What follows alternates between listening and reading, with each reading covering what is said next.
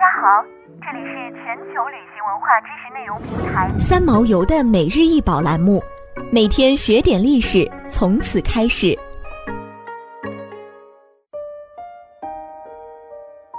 垂死的奴隶又名入睡的奴隶，高二点二九米，云石雕刻。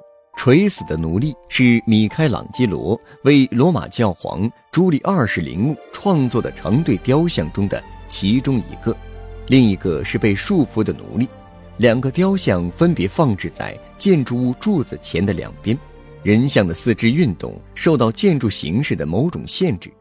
米开朗基罗的垂死的奴隶塑造了一位容貌健美、比例匀称、身体结实、疲乏不堪的青年。他双目紧闭，并不像垂死，好像在微睡。他的左手枕在脑后，右手轻轻放在胸前。胸前的那条绳索象征着禁锢的暴力与专政。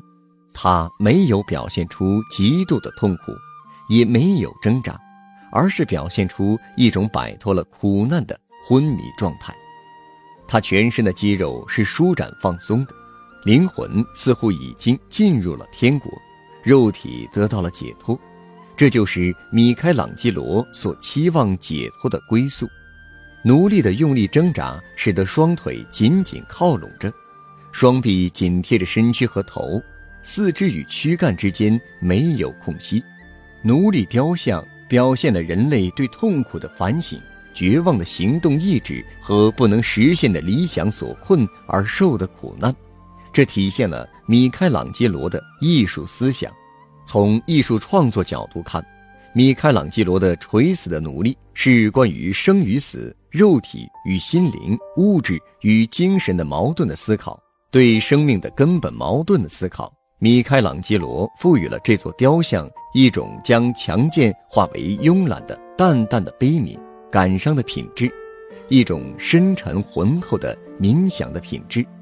这种冥想是将生命中最深刻的不安，表现为对死亡的恐惧的不安，所以形体在极度的张力下开始扭曲。但是冥想能让奴隶寻找到生命中最深刻的宁静。那是坦然面对死亡的宁静，因此扭曲的身躯又转向放松与平和。垂死的奴隶的创作背景也值得一提。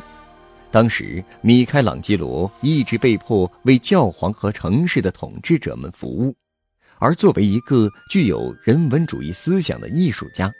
他与自己作品中的人物一样，具有一种被压抑、被束缚而渴望解脱的痛苦和实现理想的要求。米开朗基罗不仅为处于动荡的祖国忧心忡忡，同时还苦于摆脱不了为统治者服务的命运。这是文艺复兴时期艺术家们的普遍遭遇。他的精神空间是窒息，只能在相对自由的艺术创作中发泄对统治者的不满和寻求精神上的解放。他曾写道：“在这样奴隶般和这样寂寞无聊的条件下，在邪路上，在极端的精神疲乏中，我应该雕刻自己神圣的制作。”后来，由于事态的变更，米开朗基罗的思想变得深沉而苦闷。